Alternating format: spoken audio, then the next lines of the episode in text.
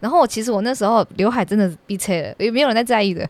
其实刘海 B 车只有自己会发现、欸，对你只有你自己知道你的刘海本来长什么样子。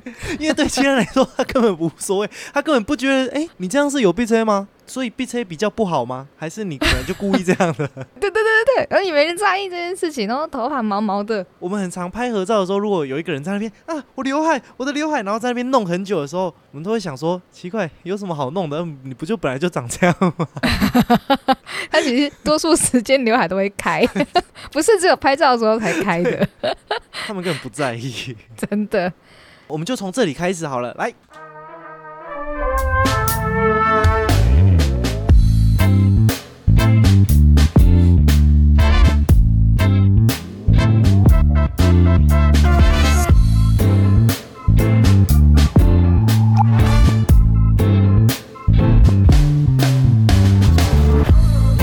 欢迎收听贤叔叽叽叫，我是贤贤。我是肯豆鸡，今天是我们的第三十一集。好，好，你知道我们今天最一开始要做什么事情吗？我们要先把上次讲错的话纠正过来。没错，因为我们是一个非常自律的自媒体，我们都会自我审查。哎、我们要不要每次都做一次本周刊物啊？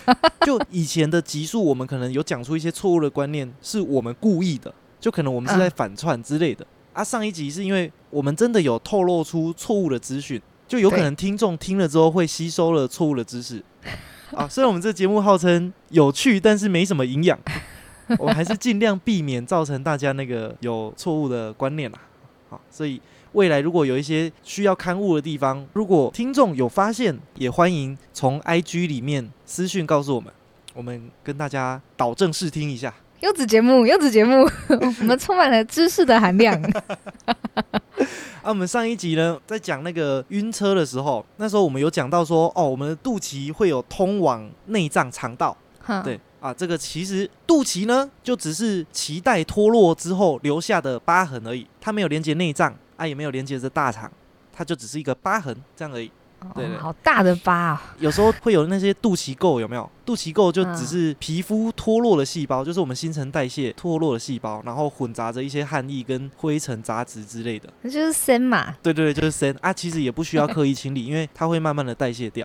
哦，那肚脐哦没有连着大肠，但是可不可以抠呢？古早一直有传言说不能抠肚脐嘛。对，虽然没有连接着内脏，但是肚脐呢最好还是不要抠，因为它还是会有一些连接内脏的反射神经。你抠的话，可能会对内脏有造成刺激，会引发肠胃不适。对，所以建议大家还是不要没事抠肚脐。啊，寂寞的时候可以抠我。如果抠肚脐的力道过大，可能会造成皮肤发炎，有可能会有细菌侵入你的腹腔血管。这样，哦，这边跟大家刊物，并且小小科普一下，你不会抠肚脐吗？你会去玩肚脐吗？我会，我十分喜爱，而且我肚脐很深呢、应该是我小时候太喜欢挖肚脐了，啊，也不是很用力的挖呀挖呀挖啦，就是 应该放十块在里面是就是我小时候睡觉的时候会喜欢把手指头放在肚脐里面，然后这边摸摸摸摸摸这样。啊，你都没有肚子痛？不会，因为你不会挖的很大力，那你就是那种手放在缝缝里面的感觉。有些嗯人睡觉不是会喜欢手放在缝缝里面吗？不是啦，睡觉都会喜欢捏着懒趴，捏着，你说你是捏着自己的懒趴，我都抓着我的蛋蛋睡觉，你喜欢我？这有安全感。就有些人不是睡觉会喜欢把手塞在那种墙壁跟床之间的缝吗？哦，或是枕头跟床之间啊对。对对对，类似会有这种安全感嘛。啊啊，我小时候睡觉会喜欢手放在肚脐里面，然后我抱泽泽的时候也喜欢手放在他的肚脐那边抠抠抠。哈，就是患者在那边肚子痛，你有没有想过那是人家的肚脐他？后来都不给我抠了，因为他我都肚子痛啊痒很痒，不要弄我肚脐。他以前都他隔天不会怕，早上都会肚子痛。现在肚脐是他的禁地。可是我觉得摸肚脐很很很舒。服哎、你你会吗？你会有肚脐癖吗？我不会刻意去摸它、哎，可是我我喜欢帮老鼠清理它的斗仔屎。呃呃而且我跟你讲哦，我是像动手术的那种哦，我会拿两个夹子，嗯。然后叫他用手电筒照好，因为太黑也看不到。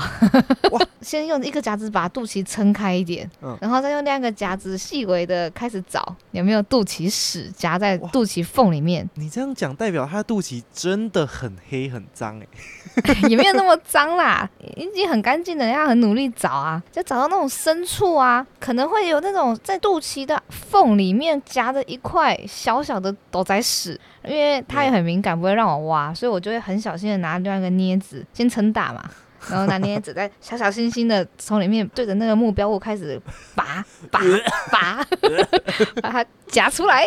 那个很小啊，那个超级无敌小的小够够而已，我觉得超好玩的欸，我觉得好像在玩那种医生护士的游戏哦那。你会喜欢摸别人的肚脐吗？不会啊哦，帅哥的肚脐，他没有吸引力哦。我伸进去都只是为了找有没有走在屎，这样要不要挖？哎、我摸腹肌的时候，我很喜欢摸肚脐，哎，哈，不会诶，怎么会有吸引力啊？手指头摸在上面会有一种，我不会形容哎，好，所以你不是像我是为了去找斗在屎的不是不是，我就是喜欢在那边磨蹭肚脐，哦，因为可能类似有的人喜欢摸别人耳朵，在那边搓搓搓的感觉吧。啊，我知道了，就像有的人喜欢搓奶头，对我刚才要讲，我比较喜欢摸奶头，而且奶头是凸的啊，凹的有什么好摸的？哎、说起来，我反而对摸奶头没有太大的爽感，就没有太大的欲望。因为摸奶头就也是好玩啊，摸奶头就是奶头会从，但是你就会感受到这颗奶头本来是扁的软的，那你给它弄了两下，它奶等下就会头勃起，对，它就奶头就会硬掉。哎、通常爱摸奶头的人是为了玩对方吧，对不对？就小情趣啊，摸别人这件事情本身是不会有什么舒服感的吧？不会，除非你自己很兴奋嘛。但我我摸肚脐我会觉得有舒服感，就我手指头哦觉得很舒服。你好特别哦，你摸别人，但你自己很舒服哎。但我说那个舒服不是说啊要高潮了那种舒服，就会觉得啊好好摸哦，好好摸那种感觉，很像有的人喜欢摸毛毛外套啊，摸猫咪算吗？对，就像你喜欢摸猫咪的毛，啊、真的很舒服哎。类似那种感觉。小怪癖分享给大家了，欢迎 有腹肌的人可以来报名，让我摸斗仔。你要给人家钱吧？哎、不一定啊，说明有的人刚好喜欢被摸啊。哦，啊，如果没有腹肌的话就没关系，不用报名。啊，直接切入正题。我们今天要聊的是有关于情侣同居会遇到的问题。哦，最近身边真的有很多对朋友开始同居了，除了我们认识的米欧，嗯 我身边还有两对都是很好的朋友，他们是爱情长跑，跑了两个礼拜了，那个是跑二十一公里的长跑吧？听起来好累哦。一个在一起四年多，然后后来决定要同居，一对是在一起快十年了。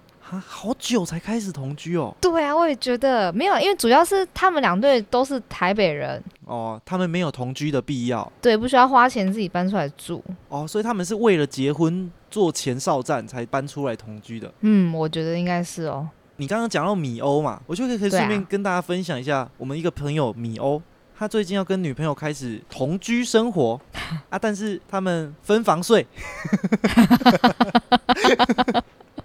直接把人家分房费讲出来，他们提早进入老夫老妻模式。哇，我们不是都说同居是一种试婚吗？在结婚之前先做提前的准备，看看适不适合结婚。嗯，哎、他们进度超快，他们已经 走到后面，对直接跨越到结婚的后期的行为，他们先尝试一下 走到最后的时候会是什么样的状态。好超前哦！哎，没有想过要这样做哎。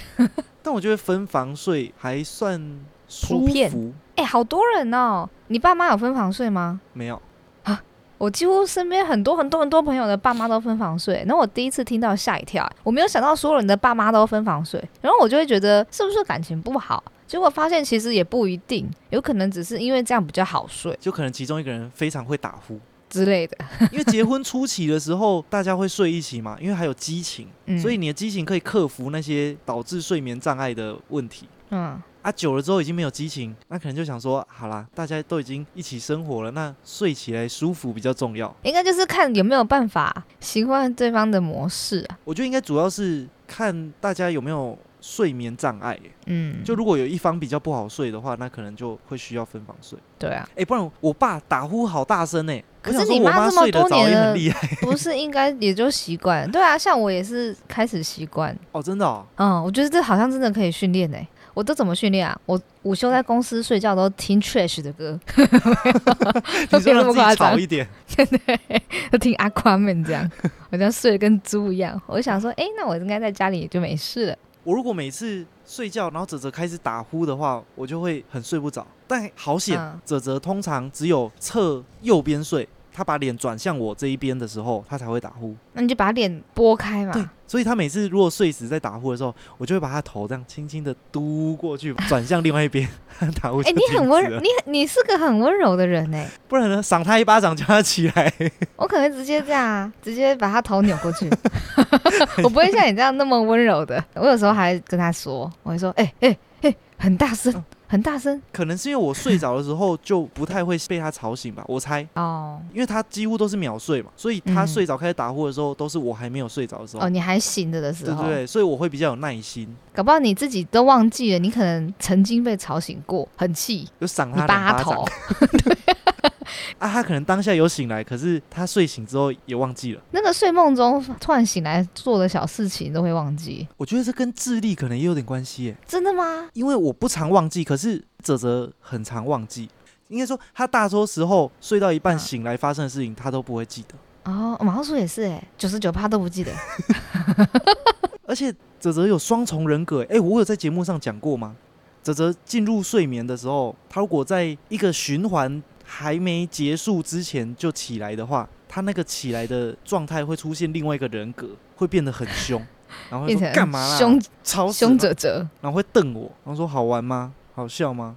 吵死！好可怕。所以你们两个吵架吵最凶的时候，也没有看过他这样。没有，从来没有这么凶狠过，因为他真的是凶狠哦，就感觉起来真的很像是另外一个很暴躁的人格。嗯啊，，可是他如果睡到一个循环结束之后再醒来的话，他就会变得像小白兔一样。我就说，我刚刚叫你起来吃饭，你很凶诶。他说我哪有，那个不是我，那是另一个我。变回婴儿新生儿者者。你不要中途打扰他。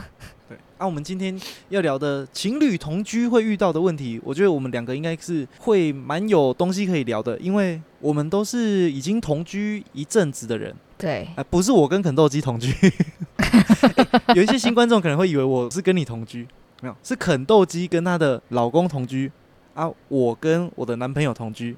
然后这个同居大烦恼呢，哦，我就刚好搜寻到以前有一个那个网络调查，呃，各大情侣同居会烦恼的事情。嗯，第一个是开销的分配，哇，第一名这么现实啊！房租、水电谁出？啊，同居生活可不是半家家酒啊。对，可不是，这叫什么？哎、有一句，这不是请客吃饭，有个歌词是陈奕迅的吗？恋爱不是什么请客吃饭，啊啊啊啊是吗啊啊！那是哪一首歌啊？嗯，爱情转移啊什么？对哦，恋爱不是温馨的请客吃饭。啊，对对对，对 啊，同居呢算是相当的婚姻前哨战吧。两个人要为了未来的生活更往前一步，不会只活在约会里而已。对，，会有很务实的状况发生，而且很多同居的开始是，啊我假设是异性恋好了，一男一女，他们原本是租在各自的房子里面，啊，嗯啊，开始交往了之后，可能其中一方常常跑到另外一方家里，对，啊，一个礼拜去个三天，后来去个五天，然后东西越搬越多，后来变成一个礼拜有六七天都待在另外一半家。后来就会想说，既然都好像住在一起了，那我原本那一间好像就不用再浪费钱租了，那不如就租在一起。对那就开始会有一些房租跟水电的问题。对，哦，哎、我觉得这个争议点不一定是在两个人确切的要住一起的时候、哎，他反而更有可能会出现在一方开始频繁的住在另外一方家，但是又没有全程住在里面。哦，还没有搬过去的情况哦。对，就比如说有一方他可能原本是住在自己家里，那他是完全嗯不用负担任何生活成本的嘛，可可能嗯都是给爸爸妈妈出。嗯那他开始一个礼拜住三天、住四天、住五天，在另外一半家的时候，那另外一半是不是开始就会想说，哎、那这样子你东西越搬越多，然后我们越来越像一起生活，那这样房租的部分，这这种会要房租吗？感觉顶多意思意思收个电费或水电的部分，我觉得应该是一时一时要分担电费的部分。东西如果越搬越多呢，到后面变成一个礼拜住了五六天，然后开始有一些另外一半的物品都进来了。啊，我觉得这个并没有影响到他原本的房租，哎，就只有影响到他电费会变多而已啊。当然，但是空间被瓜分啦。那就是他们爱的成果。另外一方面是，如果有一方他本来就稍微有一点点经济压力的话，嗯，他可能就会想说，那对方有比较频繁的居住，那是不是可以帮忙分担？因为现在的形式仿佛也像是同居了嘛。同居了，嗯嗯，这个很让人烦恼吗？应该说，这个就是会出现争议的问题啊。这个就是大家坐下来好好沟通的时候。这个烦恼就在于说，我到底要不要提出来沟通？好，假设一方是像我刚刚那个想法，嗯，就是说，诶，你好像一个礼拜已经住了五六天，那我们其实也算是一种同居了。那这个空间其实算是我们共同使用。那我可不可以邀请你 成为我的，成为我的分母呢？哎、我觉得极少数会有人这样讲出来耶。对不对？那另外一方的想法可能就跟你一样嘛，就哎，对我又没有造成你有多余的房租，这个是你本来就租的房子嘛，你房租本来就这么多嘛，对不对对？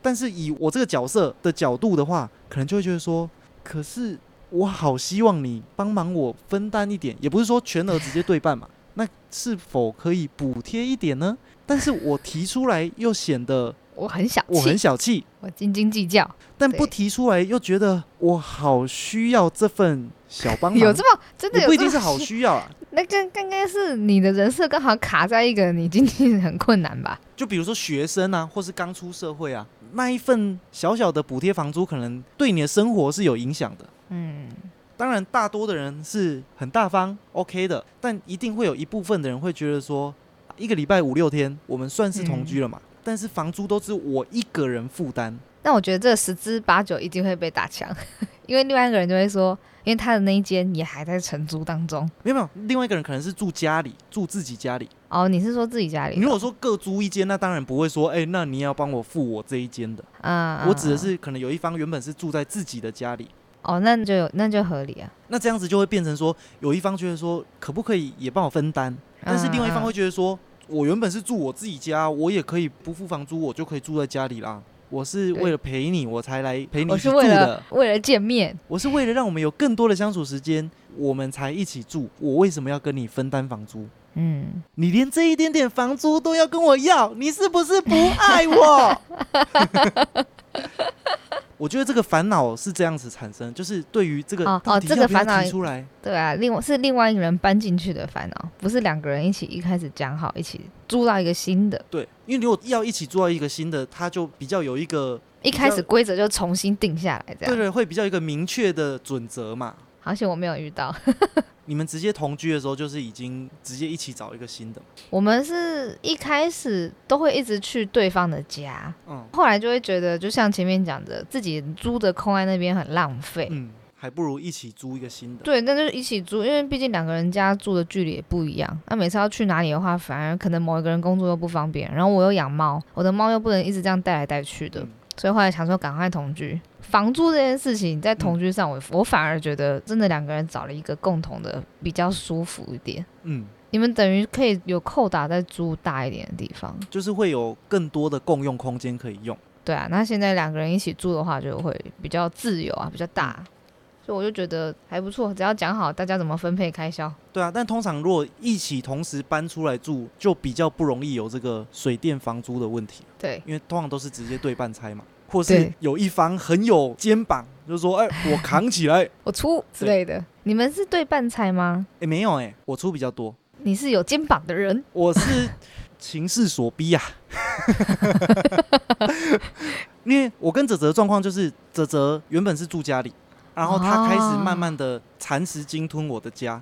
我原本自己租的时候，我是没有跟他另外要说帮我分担房租了。哦，原来刚刚那个人设是你没有自己啊？我我没有，我没有，我是后来要搬到大房间的时候，我就问他说，还是我们搬到大房间，房租贵一点，然后我出比较多，你出比较少，正式搬过来，等于同居这样子。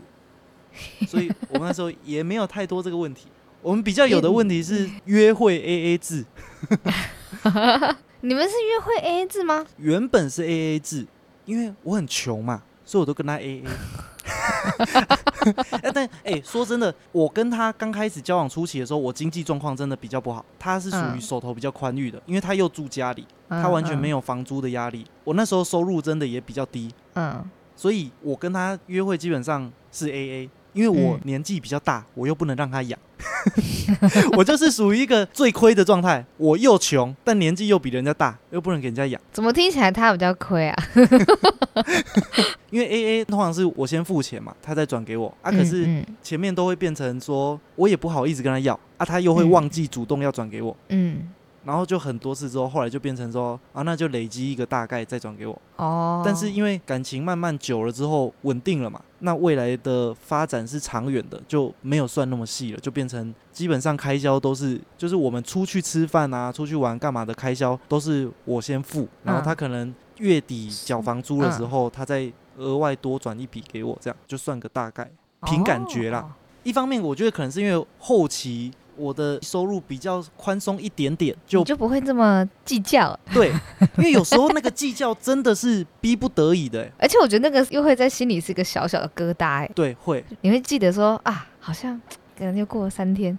他每次这样要，感觉好像怪怪的。每次要是不是就显得好像我很小气，连这种小钱都要要？但是这些小钱累积起来，对我又很有影响。小钱就是这样，小钱很多笔就是一笔大钱。对，然后就觉得说你怎么不贴心一点？为什么你不要自己想起来自己转给我？这样我就不需要跟你要。初期比较会这样啊，那个真的是因为人穷的时候就会出现这种状况，所以有时候实在是不能讲别人小气，那小气有时候真的是穷出来的。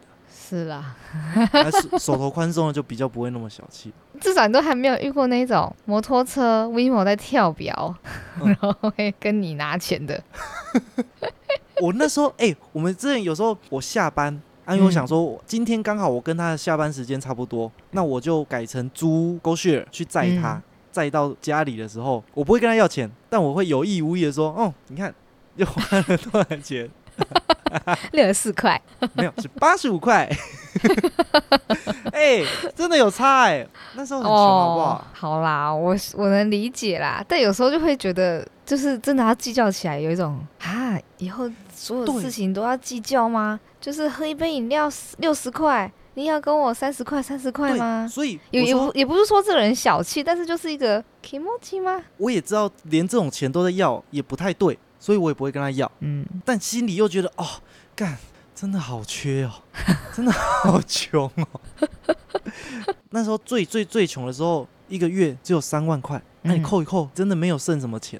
偏偏对方薪水又比你多，然后他又住家里，你就会觉得说啊，好希望好想被，好想被养。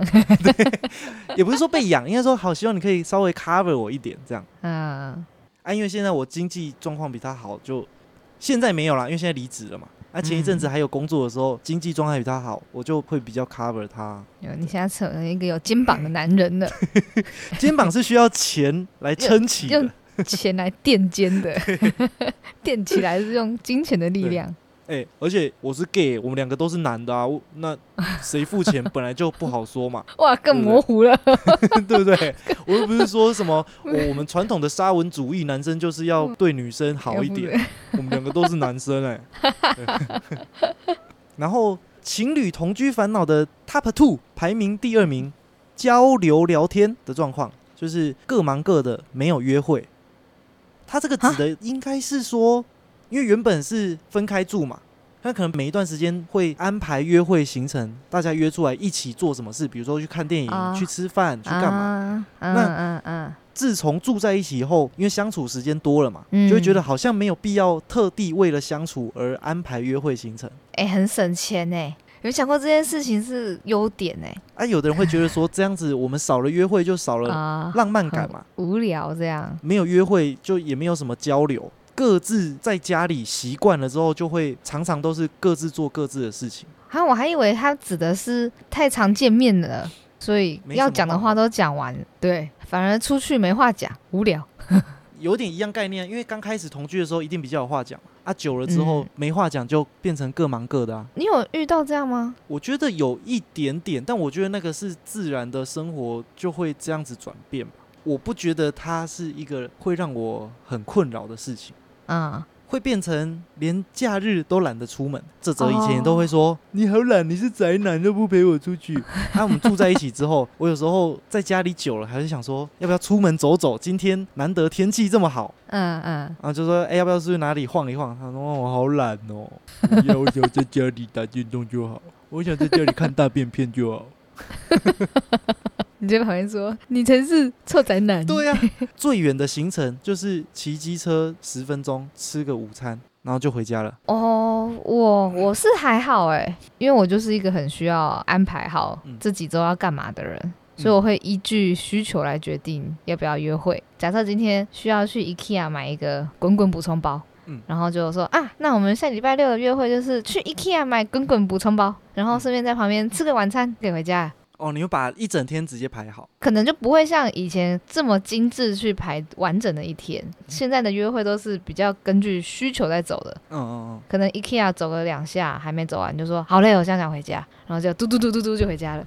因为我们现在很多东西也都用网购的啊，就想说啊，有缺什么东西啊，就上网订一订啊，所以假日其实没什么事情可以做哦，啊，要特地出去好像又有一点点懒。我觉得可能就真的是个性吧，搞不好你们两个本来也就不属于那种假日一定要出去玩的类型。但我觉得也有可能就是，如果我们单纯两个人出去，可能也偏无聊。我觉得交往久了，我会有这个状况。哈，真的哦，很无聊吗？如果那个 行程没有特别新鲜的话，嗯，就不会有那种哎、我们两个人去哪里去这样干嘛的。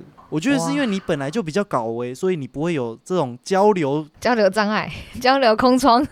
对你不会有交流聊天疲乏的状况。可是不会觉得出去看看反而有更多话题吗？没有啦，如果出去的话，还是有话可以讲啦，对啊但就不会有那种，比如说，好去三创逛一逛，嗯，然后可能就会觉得说，好像也没有要干嘛，好像不用去啊。但是如果是跟一群朋友，就觉得好像 OK，比较好玩嘛，类似哦，这种感觉。那你是自在对象哎、就就是那个地点本来就也没有很吸引你啊。我本来就哦，没有一定要去哪里走走。对，那就是个性的问题。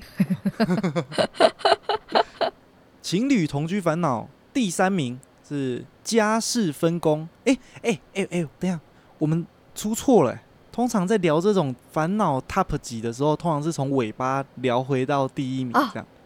真的哎、哦我们直接把前三名讲 讲掉嘞、来我们正吃甘蔗 我们越聊后面越无聊。对啊，那后面大家就哦，到 top 四就这么无聊了，那后面不用听了对哦，啊，没关系啦，错就错了，将错就错。哎、我怎么觉得家事分工才应该在第一名啊？还是我个人？啊，因为你们两个人可能都很懒，然后我又更懒你们有什么问题吗？啊！我觉得这是所有人都会遇到的啊，就是嗯你跟他的整理东西的频率跟标准不一样。嗯，也不能说谁好谁坏，但就是总会有一个人比较频繁，或是一个人比较久一点再整理一次。就是有一些人对脏乱的容忍度比较高，对啊，我觉得还没那么脏啊，或是我就是习惯一个礼拜再来整理啊。对啊，另外一边就受不了。对，就觉得干已经这么乱了。我觉得这就很像找室友一样，其实同居就是一种室友了。对啊，有一个人他觉得很脏，你为什么都不打扫？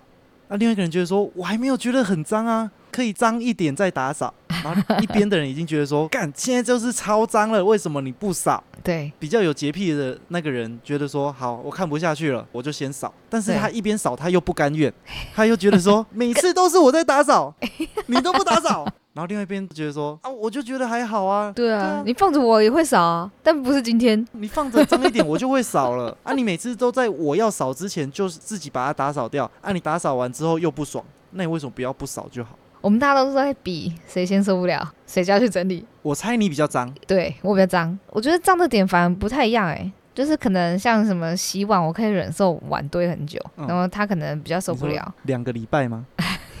一个礼拜吧。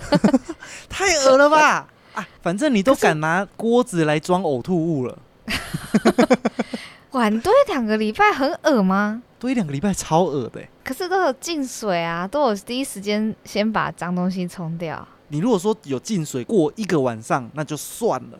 一个晚上对于很多人来说就已经很 over 了。啊一个礼拜，它里面的食物渣是会变质的欸、啊，后来也是要洗掉啊。它会变酸呢、会有异哦，味、有欸。有味道，当然就要再把那锅水倒掉，然后再放一个新的。但不会洗，就是换一锅新的水。嗯，哦，你那天吃那个怎么那么臭啊？然后就把水倒掉，然后再放新的。这样很容易长一些蚊虫、蟑螂之类的欸、后来我就有一个协议，就是因为我真的很不喜欢洗碗，我觉得洗碗很无聊，而且洗不干净还被念，所以我就说，反正以后我就是负责煮饭，然后他就要负责洗碗。嗯，结果后来有时候也是买外面的，只是用到自己的容器，也一样是啊他洗。你就是占尽他的便宜啊！然后我就会说，好，那你洗，我去洗衣服，然后我就把衣服拿去洗。我跟泽泽的分配就是我煮饭啊，我们一起洗碗。你看，总是有一方要比较吃亏的。而且我跟你讲，有时候不是一个礼拜嘛，就当然很多嘛。啊，如果有煮过饭的话，不是连锅具都要洗嘛，就更多了。对啊，他可能就要洗一个小时，然后我就在沙发上，我就会说，哦，好像很多哎、啊，不然这样你洗一半，后面那一半我洗。但是通常每一次他都会把它洗完，可是我每次都会讲一样的话。要洗的话，最快应该就是一个人负责洗，一个人负责冲，这样是最方便的。好吧，那我下次陪他一下。那你们还有什么分工有问题的？就是因为洗碗这件事情我都丢给他，所以后来我就会说，那我去洗衣服好了。嗯，洗衣服根本就是洗衣机在洗，又不是我就。是把它倒进去，加洗衣精。对我还要做一点小分类啊，但是因为 我觉得刮衣服很累，所以有时候会叫他去刮。量比较累诶，所以你就是专挑软柿子吃诶。我真的很过分。然后他去晾，我就说：“那你去晾衣服，我我来整理客厅。”我就开始整理客厅啊，客厅也没有扫拖，就只是把东西归位而已。哦，客厅是归位跟吸地板，我会用那个酒精卫生纸在地上擦。然后我就说，哎、嗯擦的很累，你看我蹲在那边擦那个，你都没看到那个印子，你都不擦，都我在擦 顺便念，做一点家事，还要顺便念两句，就那种做一些自己该做的家事，就开始一直碎碎念的。对，然后在那边擦了老半天，他说，哦，跟你讲，我都流汗了，那、你衣服晾了没？泽泽有时候会这样，他就开始整理东西。你说哦，你这东西都乱摆，弄得很不整齐，一边摆一边念一念，边念，他就想说我没有要摆啊，因为我是属于不能接受脏，但我可以接受乱。泽泽很喜欢把东西整理的非常整齐，嗯但是很难维护，连他自己都没办法维护。他可能把它整理的非常整齐，但你要拿东西很难拿，一拿出去之后又很难归位啊，所以索性不归位。然后过了一个礼拜就会变得跟以前一样乱。乱乱的，对，啊，他可能过了一两个礼拜之后，再重新整理一次，把它整理的很整齐，然后他很边整齐，齐边念你，但很难使用的状态。但我我喜欢的方式是，我一开始整理的时候，我就会会想说，我怎么样拿最顺手，怎么样放最顺手，啊就整理出自己习惯的方式啊。不一定会看起来很整齐，但它一定会是我使用起来最顺手的方式。最顺手，我就所有东西都在桌子上。他的念也只是边整理边念而已吧。哎、我跟哲哲其实算是分工的蛮和谐的、欸，嗯，因为一开始是我的家嘛，嗯所以所有的一切都由我掌控。啊，他是嗯后面住进来的，我觉得我算是掌控欲很强，所以厨房我也不想要他用，因为一个厨房只能有一个主人。他用的时候，我就会很看不过去。我就觉得这个东西怎么会这样摆？砧板你就应该挂起来啊，嗯酱料倒完就要马上放回去啊。这就是你你的厨房里有一套你的规矩，我有一套我使用的逻辑，所以你都不要碰，变成我就会很甘愿的说好，那我就负责煮饭，那你都不要碰最好。嗯嗯，一开始洗衣服，我也是说你都不要碰，因为我想要倒多少的洗衣精，多少的漂白粉，多少的柔软精，对，你的规则真的很多哎，还有按多少的水位，我都想要在我的掌控范围之内。那很好啊，都给你啊。对，所以一开始都是我，但到后来就有一次偷懒，我想说好了，算了算了，我就装作没看到，你去用好了。然后泽泽就自己去洗衣服，嗯，过一次两次，想说，哎、好像给人家洗可以。也也这样子而已嘛，就也不会怎么样，然 后就把这个洗衣服的权利释放出来了，泽泽就获得了洗衣服的荣誉，至少你可以开始享受分工合作了。就变成说，哦，我就负责煮饭，嗯，吃完之后我们一起洗碗，因为一起洗碗我可以看得到他洗，其实你根本就是出自于本能的想要盯着他而已。好，那我就是一直出自本能的想要偷懒。毛鼠就是一个出自本能的受不了自己做。对啊，好险他不会一边做一边念。不会，反而是我，我很讨人厌。我还在那边擦地板，然后还问人家说：“那你去晾衣服了没 标准台女，？”好讨厌的人啊！但我觉得家事分工是所有情侣同居遇到最大的问题，因为我现在听起来，就我我讲的那几对朋友都很担心这点，因为这完全就是牵涉到两个人的生活习惯不一样。啊，如果两方都没有人要退让的话，就会很麻烦。对啊，就会吵架。就是你如果连家事分工都要明列出一个公约来约束你们两个的话，那这个东西维持就感觉生活起来很困难呢。心理上会比较辛苦一点，我觉得。嗯，啊，我我跟泽泽这样，我觉得算蛮幸运的，就是好像大家都可以各自找到自己舒服的方式去生活。那我们应该也算和谐吧？只是听起来一个很废，一个很积极。你们的和谐的好处就是有一方会把所有意事情扛起来做 对，啊，但大多数两人相处要长久就是这样啊，就是要有其中一方容忍度很高。要稍微心甘情愿一点。如果他心里有一直那个怨念一直累积，有一天我就被打，我就跟你说他没有心甘情愿，他想打我打很久了而已。他有一天想把我打死。就像我跟泽泽生活意外的顺畅，其实一方面就是他主见比较少嗯，啊，我主见很多啊，这就是讲到我们情侣同居烦恼排行榜第四名，生活习惯，比如说牙膏要怎么挤啊，这个马桶盖要不要掀起来啊，睡觉要不要关灯，诸如此类的。嗯。啊，好险泽泽容忍度很高，还是他其实根本就没有什么习不习惯，他无所谓。他比较偏向都可以尽量配合我，嗯，尤其是睡觉哦，因为我是属于比较难入眠的，所以我嗯睡觉的时候、他就一定要睡觉，不然我就睡不着、哦，啊。但是他睡觉的时候，我可以不用睡觉，他睡得着，啊，你们好像很适合分房了。不需要分房吧？泽泽容忍度很高啊，那你前面不是说他要因为我要睡觉的时候，他一定要睡啊觉啊。那如果他不想睡呢？我就会说我要睡觉了，他就会说好啦好啦，睡就嗯睡嘛，我明天放假还要陪你早睡。你看看，泽泽明明可以去隔壁房间打电动了，所以我说好险，他的容忍度很高。就他也愿意这样。啊，有一些比如说这个东西要怎么摆，我有一些控制欲很强嘛，嗯他，就说好啦，随便你啦，你要怎样就怎样，是是是，你说的都对，这样。他心里的确也是这样。你干嘛？你又偷看他一眼，怕被打。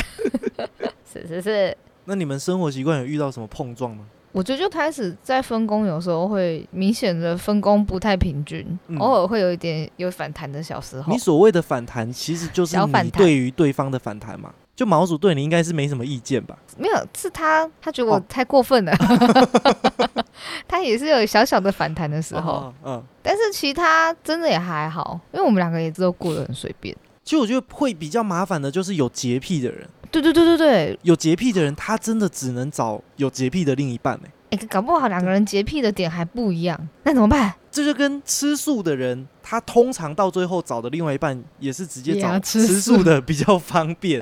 而且有些习惯真的就是改不过来，好险哎！我真的觉得好险没有遇到。其实泽泽也算偏随便哦。嗯，我虽然很多东西控制欲很强，但我在大部分的东西也都蛮随便的。所以你也就只有控制欲那几个项目而已啊。因为我的控制欲都是有一个理由的，哎、好像其他有洁癖的人也都会有一个理由，我我偷懒也都有理由哎、好吧？啊、那应该就是说泽泽够随便，够好摆布，干这个有没有好听一点的词汇啊？呃，随和。两方一定要有一方比较随和，才有办法长久的舒服的过。对，不然有一些你你光马桶盖要不要每次都掀起来？哎、你们家马桶盖有规定常有驻状态是怎么样吗？一定要盖的。最上盖都盖起来吗？对啊，对啊，我因为我家猫会去偷舔马桶水啊，哦，所以比较还是严格毛鼠会去偷舔马桶水？而且我你不觉得不盖会臭臭的吗？你不是真的有闻到臭味啊，但是就是心理上觉得盖起来比较好，我们家没有哎、因为你们都是男生啊，这些男生不盖很方便啊，可以直接尿。爱要大便的人自己把它弄下降下来，不是啊、欸，我一直觉得把马桶盖盖起来是一个礼貌、欸，就是你是啊不会看到那么、就比较卫生看到那么啦。赤裸，对啊，你不会看到那么赤裸的马桶跟马桶水。但大多数的人没有这么在乎。哎、你哎、那你觉得马桶盖开着跟我的水槽哪一个对呀我都说？你两个礼拜不洗碗的人，凭什么在那边讲什么马桶盖盖不盖啊？我不太懂。哎、突然很有道理哦。可是一个是排泄啊，一个是哦，不是因为你冲完水，其实里面也就是水而已啊。但是你如果说要防止猫咪进去喝水，那可能就盖子比较好。除非有一天我家的猫跑去喝水槽的碗碗里的水，我就可能就要洗碗了。哎、你知道我的原生家庭就是我爸跟我妈这样子，我们家有一个很霸道的传统，就是你们女生尿完尿自己要把马桶盖掀起来。天哪！如果好恐怖，好难我死哦！我爸就说，如果我去尿尿的时候坐垫没有掀起来，我就直接尿啊，洒到坐垫上，你们就自己想办法。你们居然有这么大男人的一面，好恐怖哦！好大男人哦！沙文主义的家庭，啊，那你你姐嘞？你姐被教育成功了，我们家就是这样。所以一定要先开。我不知道现在还有没有在施行啦，但我小时候印象中，我爸颁布出来的法令就是这样。那 好惊人哦！知道我们传统男性社会，你们女生要享受红利，就要尽义务，知不知道？把桶盖大家掀到最开啊！而且我想要，因为我一直觉得那坐垫掀起来很恶心，很多男生尿尿都会滴在那个马桶上面，啊，你不掀起来，下一个男生去尿就是尿在坐垫上面啊。好糟哦！我觉得它盖起来，我在那里看不到那个尿渍，我每次都这样安慰自己。好，那我们来看第五点，感情变化，感情变淡，然后争执变多。那感觉好像没，是不是不适合、啊？没救了吧？我觉得这个归根究底还是有一部分跟生活习惯有关。嗯，因为一开始你们热恋期感情很浓烈的时候，其实很多缺点是可以靠你们的爱情遮盖过去的。就嗯爱情可以遮蔽你们两个人的双眼，就是说啊，他这个小缺点我可以忍，但是时间久了，你感情慢慢淡化了，大家容忍度就会变低。而且就每天都要面对这个人，可能每天都会看到这个缺点。啊，每看到一次都烦一次。对 而且我觉得只是同居增加了磨合的机会。如果没有同居，然后一直约会，这件事情其实也不会消失啊。就只是你们踏到了需要开始互相磨合的阶段了啊！如果这对时候磨合不出什么东西的话，那就拜拜。不然，我觉得一般来讲，同居感情应该是会变好才对啊。我觉得这个变淡的问题出在于说，很多恋爱刚开始的时候是靠新鲜感在撑的，啊，所以我们单纯的约会见面相处的时间比较短嘛，频率比较少嘛，新鲜感的消耗速度会比较慢一点。对，但是住在一起之后，两个人相处时间直线上升，会变成加速你们的新鲜感消耗。那新鲜感消耗完之后，就要看你们到底有没有真感情。不会这么新鲜跟刺激啊。我不知道你有没有遇过，有一些人因为新鲜感，所以一开始很喜欢，但新鲜感褪去之后，这个人在你心中就没有其他魅力了。嗯，有因为我以前也有遇过一些对象，真的是靠新鲜感在撑，等到黑咻完之后，通常这个开箱，开箱完了，对，哎、有黑咻跟没有黑咻会是一个非常明确的分水岭，提供给找对象的人一些建议啦。如果你是找一个新的对象，你不知道你是不是真的喜欢他，嗯，先黑咻。如果黑咻完你还想跟他继续约会，那你就是真的比较喜欢他，真的有感情，有感情的几率比较高。而不是新鲜跟好奇心驱使你的。因为我之前有一些约会对象，可能我一开始还摸不透自己到底有没有真的喜欢对方，那可能就会约会个几次之后先黑咻啊，黑咻之前我就想说，嗯，今天是要见真章的时刻了。哎、那你很潮哎、你就是像他讲的啊，现在都是倒着跑，从全雷打开始，到最后才牵手。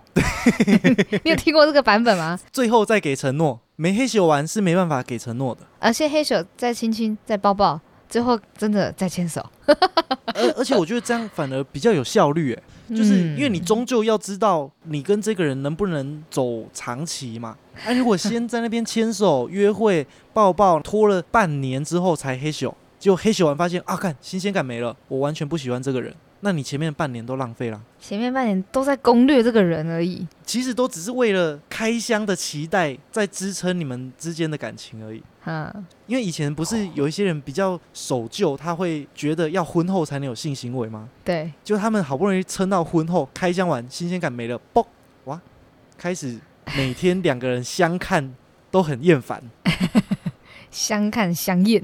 相看两很厌，对，到最后就只能离婚。那我们不如从尾巴开始，倒吃甘蔗。哎、没有，这是正吃甘蔗，哎先从甜的开始吃。啊，要这样教育大家吗？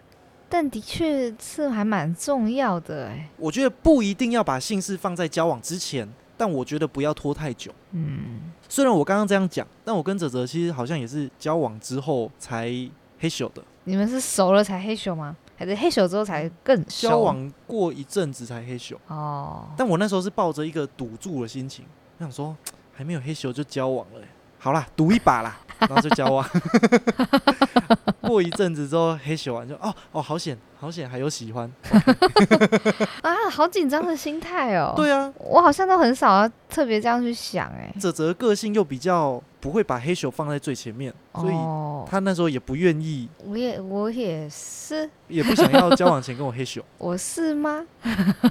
哈，可是我觉得只要经过前面几个雷包，讲雷包好好老、哦，就是感情对我来讲应该有一定的基础在，比较不会打完炮就突然觉得，嗯、不喜欢了这样。啊，因为你可能是女生吧，对啊，因为你们女生我都比较循性是，循序渐进这样，嗯，除非今天真的只是纯粹要来打炮而已，因为你们女生不容易被性爱冲昏头，但嗯男生比较容易。变成圣人了，连心灵都圣人了。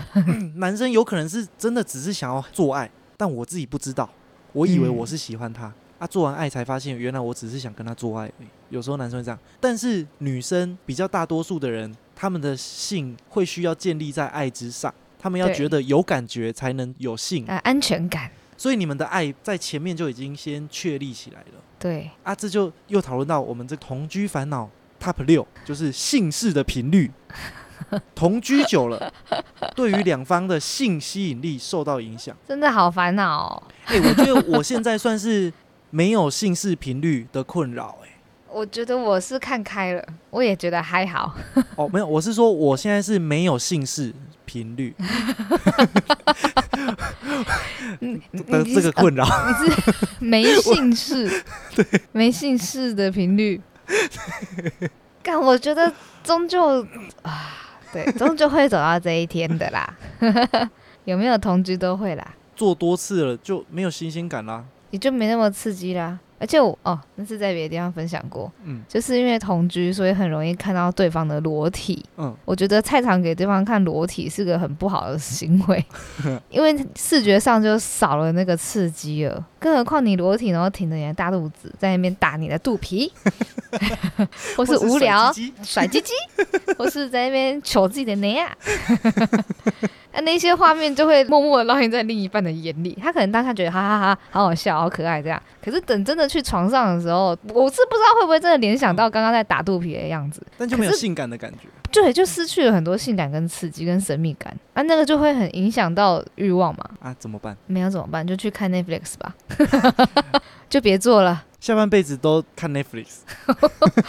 我我不知道哎、我我后来得到，反正所有地方的解答就是不能到没有。如果真的完全没有的话，我也不知道会发生什么事情。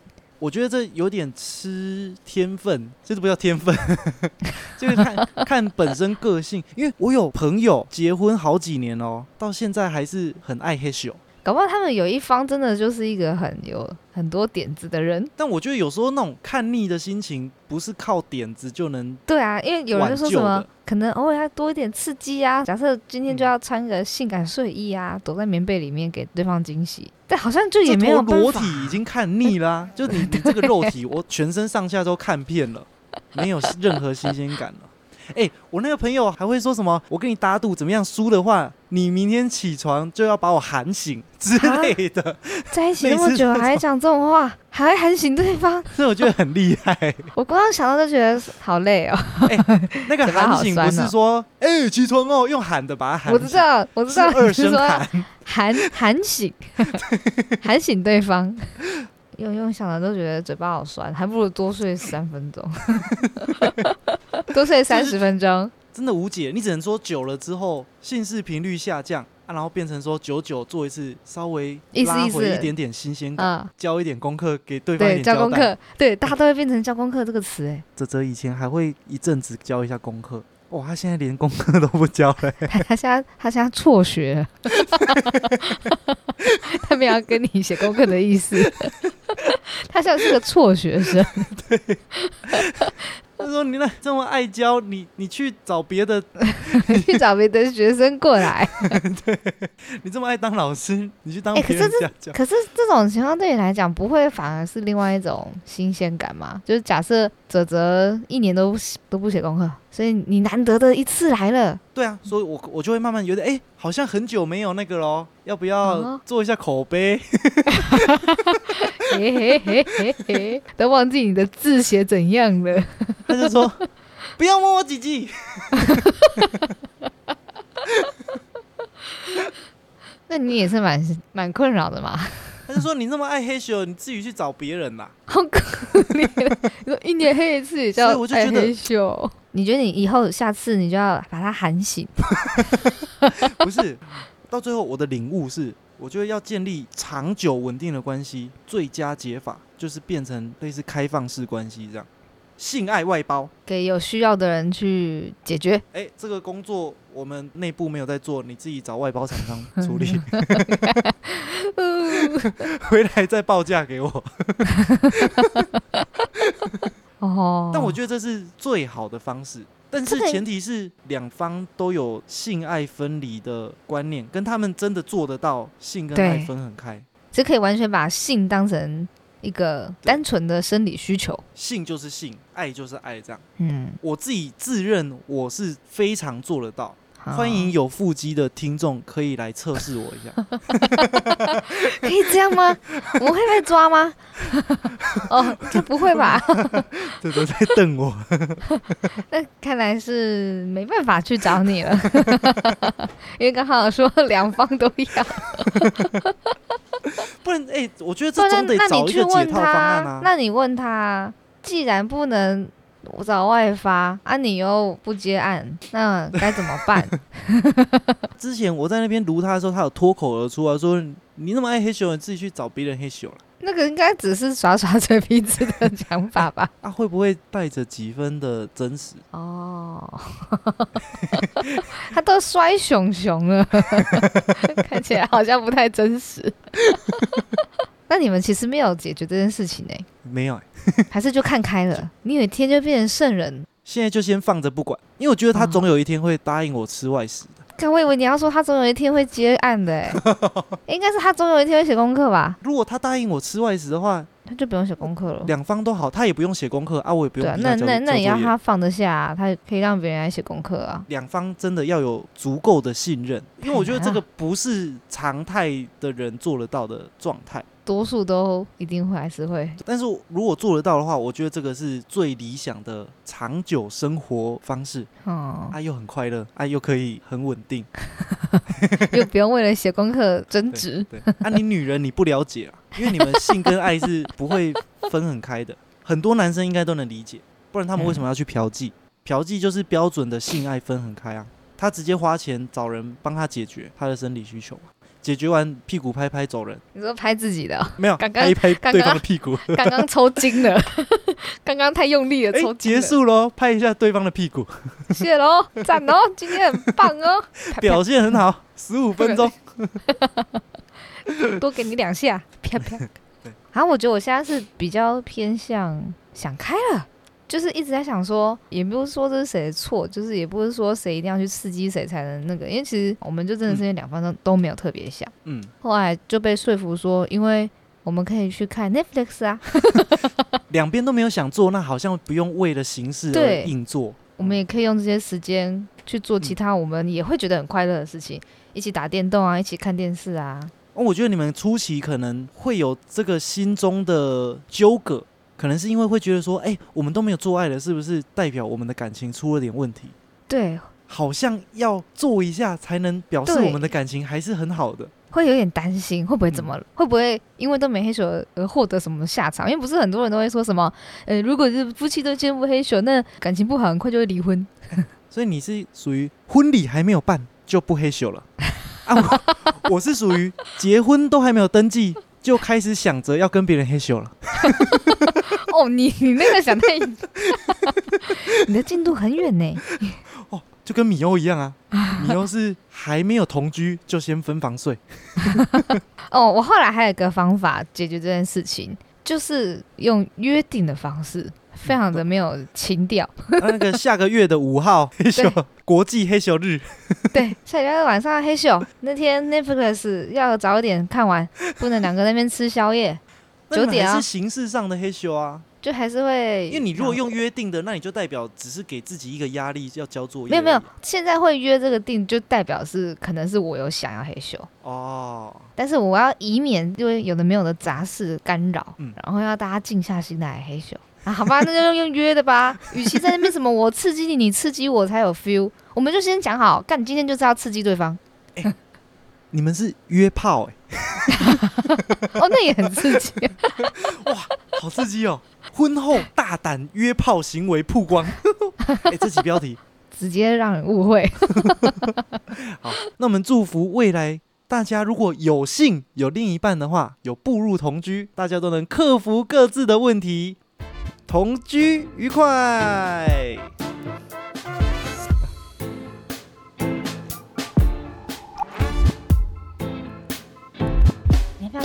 谢谢大家收听今天的咸酥鸡鸡叫，我是贤贤。我是肯豆鸡啊。我要宣传一件事情。对对对对对对对，希望我们的听众可以的话，拜托你们可以去追随一下我们的咸酥鸡鸡叫 IG，因为我有时候其实很希望可以在 IG 上面有得到更多的听众回馈，啊，可以有一点互动的机会。让我们感受到真的有人在听我们的节目。对 对对，就是大家对于我们节目有什么想法，也欢迎在 IG 里面私讯跟我们讲。我是真的有点好奇，说听众对于《贤淑鸡鸡叫》这个节目到底是什么感觉？我我想要知道你们的想法，任何想法都可以。就比如说，对于贤贤的看法，或是对于肯豆鸡的看法，或是对于这整个节目调性的看法，你们喜欢哪些地方，或是你们讨厌哪些地方，或是你们对哪一集觉得特别有印象、特别有共鸣？好，嗯希望你们可以 I G 私讯跟我们讲，讲点话，对，好想看到活人说话。或是发现动艾特我们也可以，对，或是任何不满也可以跟我们说。就比如说，哎、觉得贤贤哪一集某一段讲怎么样，觉得很不平衡，想要臭骂我一顿，哎、欢迎。觉得斗鸡又在又在摸鱼，希望大家可以追踪一下我们的 IG，可以跟我们有一点互动。啊，如果你们有什么主题或话题，希望我们聊聊或投稿的话，也欢迎分享给我们，或是你们有什么有趣的故事想要跟我们分享，也可以。